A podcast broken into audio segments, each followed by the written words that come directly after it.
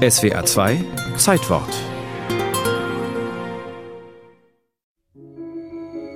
Das war furchtbar, mit 16 Jahren mitgeteilt zu bekommen, dass es Pflicht ist, für jeden Menschen nicht weiße Hautfarbe ein Buch mit sich zu führen. Der Theologe und Menschenrechtler Ben Komalo Segelken. Ein Buch, in dem nicht nur der Name festgehalten worden ist, sondern auch die Zuordnung die die Verwaltung des Unrechtsstaates will.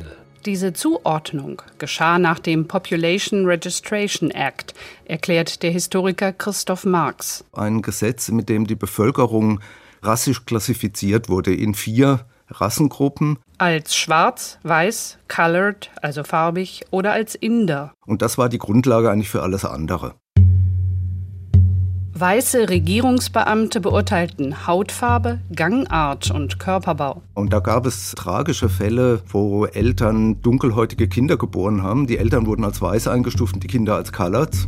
Von der rassischen Einstufung hing ab, welche Schule man besuchte, wo man arbeiten oder einkaufen durfte. Die Geografie der Apartheid schrieb vor, dass Schwarze in eigenen Townships wohnen mussten, am Rande der Städte der Weißen oder in lebensfeindlichen Homelands weit draußen. Das waren sehr kleine Gebiete. Sie haben insgesamt nur 13 Prozent der südafrikanischen Landfläche eingenommen für 80 Prozent der Bevölkerung. Die Homelands Heimatländer waren übervölkert, überweidet, der Boden durch Erosion massiv geschädigt. Das waren die Armenhäuser Südafrikas. Wer sich weigerte, in eines der zehn Homelands für Schwarze zu ziehen, wurde unter Zwang dorthin verfrachtet. Bis 1983 etwa dreieinhalb Millionen Menschen.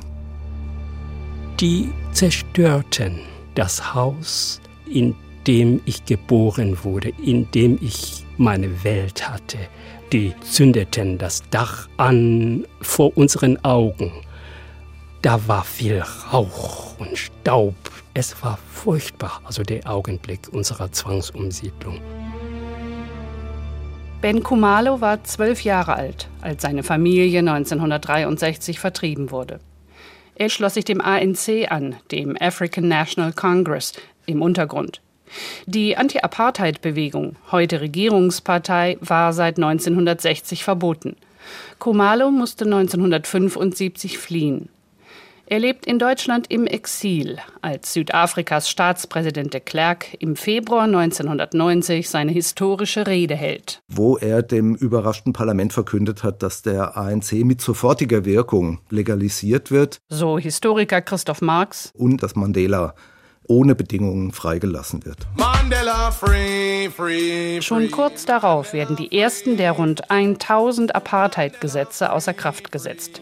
Das letzte, der Population Registration Act, am 17. Juni 1991. Heute, 30 Jahre später, ist Südafrika ein freies Land mit gewaltigen Problemen.